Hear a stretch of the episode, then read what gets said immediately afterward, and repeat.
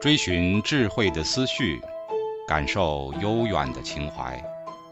家常读书时刻。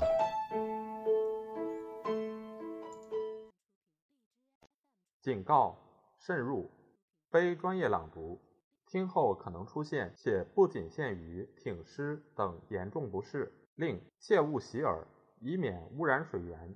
引发小猫、小狗中毒等严重生化事件。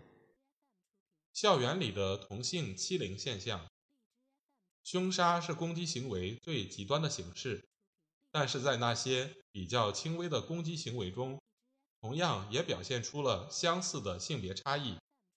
初中和高中校园里的欺凌现象就是如此。在一项研究当中，研究者调查了。二百二十六名初中生，八到十一岁，和一千二百零七名高中生，十一到十六岁。通过匿名问卷的方式，研究者要求每一个学生回答如下问题：你是否受到过欺负？你是否伙同他人欺负过其他的同学？如果有，你采取了什么样的欺负方式？结果。研究者在每一个维度上都发现了显著的性别差异，比如，百分之五十四的初中男生都参与过欺负他人的活动，而初中女生的这一比例却只有百分之三十四。在高中生样本中，报告自己曾经欺负过他人的男生占百分之四十三，而女生则只有百分之三十。但是这些性别差异。低估了暴力和攻击行为的比例。当考虑到欺负活动的方式时，性别差异就更加明显了。在高中生样本中，报告自己曾经受到身体侵害，比如拳打脚踢的男生占百分之三十六，而女生却只有百分之九。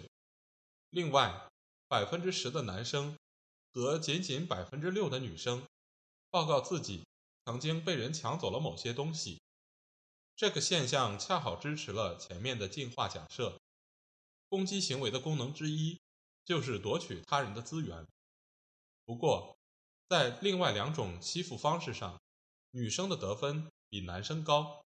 在整个样本中，百分之七十四的女生报告自己曾经被人叫绰号，但是只有百分之五十七的男生。遭遇过这样的情形。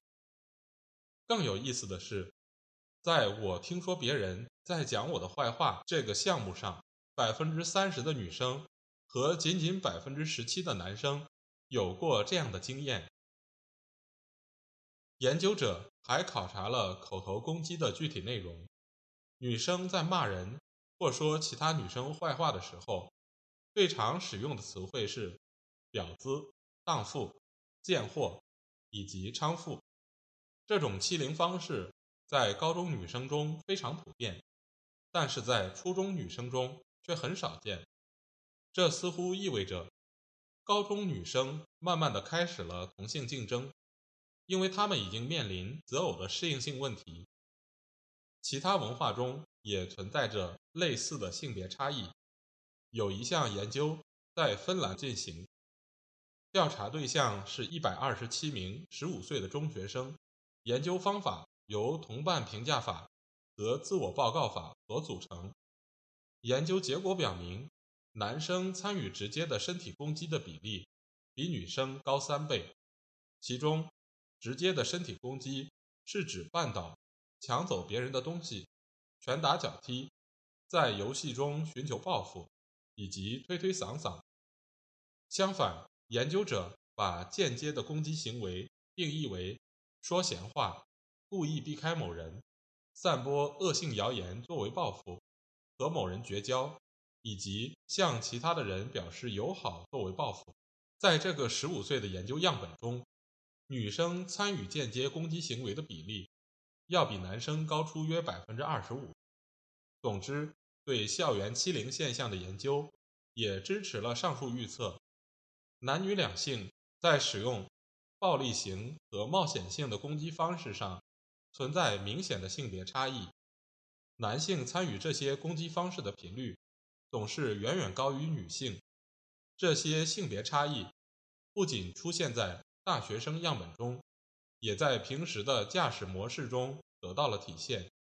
男性往往比女性驾驶得更快，更有可能发生追尾事故。在切换车道时，常常抢占他人的位置。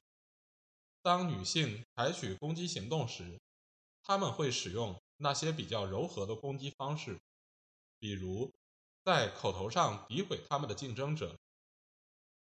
澳大利亚原住民社群的攻击行为，人类学家花了几个月的时间来研究一个他们称之为 “mangrove” 的社群。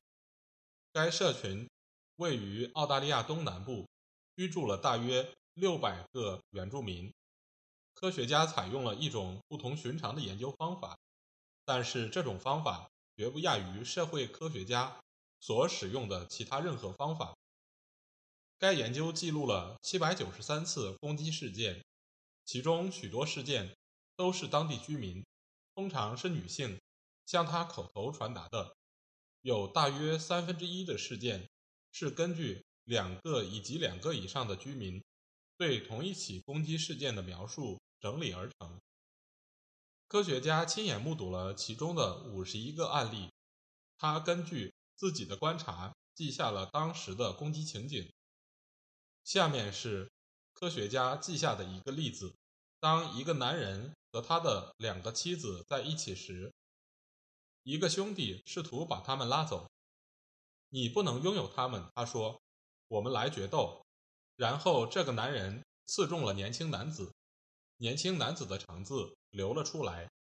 但是当他刺向年轻男子时，其他人正抓着年轻的男子，而没有人抓住他，所以他把长矛递给年轻男子，露出自己的胸膛，并且说：“杀了我，我们一起死。”但是其他人都叫道。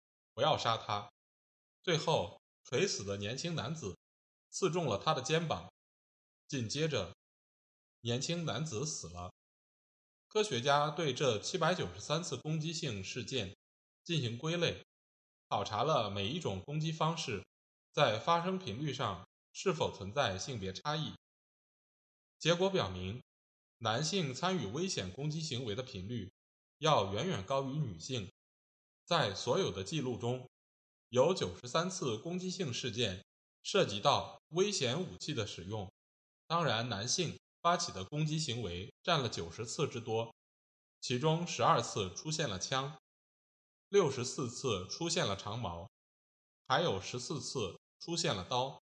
相反，只有三次攻击性事件是女性所为，其中两次出现了刀，一次出现了长矛。简而言之，在使用了危险武器的攻击活动中，男性占据了百分之九十七的比例。在这些原住民当中，男性的攻击性表演也比女性更多。攻击性表演是一种引人注目的危险行为，它并不会带来实际的身体伤害，但是它可以让表演者的名声得以提升。在这些表演中，九十个男人。拿起了一种危险武器，但是却并没有使用它。十四个男人驾驶了交通工具，围着社区高速行驶。三十五个男人攻击了某个物体，五个男人发出了攻击的威胁。和这一百四十四名男性相比，采取攻击性表演的女性只有五十七名。只有在少数几种攻击方式中。女性的攻击行为的比例超过了男性。第一种是棍子的使用，总共有六十三名女子使用了棍子，但是使用棍子的男子却只有二十五名。和刀、长矛、枪等危险武器相比，棍子给被攻击者带来的伤害要小得多。女性对棍子的偏好非常显著，因为其他的武器。比如刀，通常是给他们做饭或从事其他活动的。我们可以推测，女性不像男性那样热衷于身体伤害，这部分的决定了他们对武器的选择。女性超过男性的第二种攻击方式就是口头攻击，两者的参与人数分别是二百二十一人和一百四十一人。总之，这些性别差异与英国和芬兰的研究者对校园欺凌现象的研究结果惊人的相似。在这些数据的基础之上，我们可以得出这样的结论：男女两性使用身体攻击的性别差异非常明显，而且具有一致性。在每一项研究中，男性使用身体攻击的频率都要远远高于女性。一部关于性别差异的经典著作曾经这样写道：“我们已经知道，男性比女性。”更具攻击性，是所有性别差异中最普遍、无可置疑的结论。不过，这种观点并不能推广到口头攻击行为中去。年轻男性综合症，同性攻击行为的进化逻辑预测，男性将比女性更乐意选择那些危险的暴力策略。但是，并不是所有的男性都会选择这样的策略。对于这种性别内部的差异，我们必须加以解释。特别的，年轻男性往往喜欢采取一些非常危险的攻击方式，而这些方式很容易让他们受伤或死亡。科学家把这种倾向叫做“年轻男性综合症”。关于年轻男性综合症的经验数据，可以参看图十点一。该图的数据。取自美国1975年的凶杀案件大样本，其他年份的统计结果在形状和分布上都大同小异。其中不仅包括受害者的性别，还有他们的年龄。从图中我们可以看到，在十岁之前，男性和女性成为凶杀案件受害者的可能性没有任何差异，但是在青少年时期，男性的死亡率。开始急速上升，在二十五岁左右达到峰值。在那个年龄上，男性成为凶杀案件受害者的可能性比女性高出六倍之多。不过，在二十五岁之后，男性的受害率急剧下降，这表明男性开始避免使用那些非常危险的策略。到七十五岁的时候，性别差异慢慢消失了。总之。凶杀案件确实不成比例地集中于年轻男性身上，这正是年轻男性综合征的由来。从图中我们可以知道，男性的凶杀死亡率最高的时期，正是他们的体能处于顶峰的时期，也是他们患病死亡率因患病而导致死亡最低的时期。所以，我们不禁要问：这个年龄阶段的男性。为什么最喜欢参与那些危及到生命的暴力行为？科学家认为，我们祖先所生活的环境存在一定程度的一夫多妻制。基于对祖先的择偶竞争的进化分析，科学家给出了如下解释：年轻男性之所以特别难对付，也特别喜欢冒险，主要是因为。自然选择已经在年轻男性这个群体身上塑造出了最强烈的对抗性竞争能力。具体来说，科学家认为，在人类的整个进化历史过程中，如果男性要想吸引异性，那他们就必须在狩猎、部落进攻、部落防守以及保护自己的财物等活动中表现出惊人的体能。这些表现不仅是为了给女性留下深刻的印象，同时还向其他男性示威，让竞争者自动放弃。这种观点可以应用到许多哺乳动物身上。根据科学家的观点，我们人类的独特之处仅仅在于，人类倾向于建立一种名声，因为名声往往拥有一种长期的效应。生命早期的竞争成败，是一个人能否建立起某种名声的决定性因素，而这种名声又会影响到他整个人生的生存和繁殖活动。比如，如果一个人在面对危险情况时表现得很勇敢，那么这个勇敢的好名声将会伴随他一辈子。研究发现，年轻男性的暴力行为基本上都是发生在有他人在场的情境之中，这意味着他们不仅仅是为了打败竞争对手，还希望能给同伴留下深刻的印象。从而建立一种强大的社会声望。如果他们只是为了打败竞争者，他们完全可以在夜深人静的时候选择一条偏僻的羊肠小道或者隐秘之处来做这些事情。这种观点也可以解释我们为什么愿意把声望和社会地位献给那些敢于冒险并取得成功的人。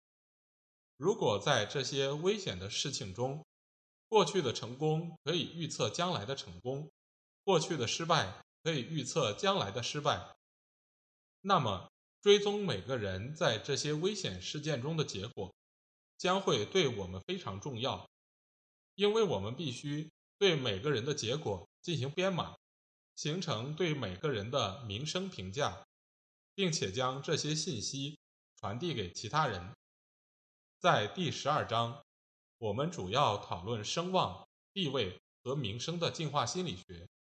到时候，我们将会对这些问题进行深入探讨。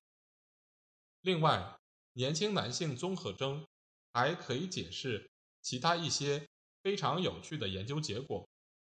曾经有研究者对导致死亡的群殴事件进行了大规模的调查研究，他们的研究样本。包括很多不同的国家和地区。统计结果表明，十五到二十五岁的男性所占的人口比例越大，相对于三十岁以上的男性而言，群殴事件的发生率越高。这两者之间的关系是如此强烈，以至于年轻男性所占的人口比例几乎成了群殴事件的最佳预测指标之一。总之。年轻男性综合征的进化观点可以解释大量的经验现象，这些现象包括群殴事件的变化特征：男性从青春期到二十五岁左右会出现肌肉力量猛增的现象，肺活量也开始猛增，特别是危险的攻击行为所必须的快速消耗能量的能力也开始猛增。男性身上发生的这些变化，似乎都和危险的竞争策略的出现有密切关系。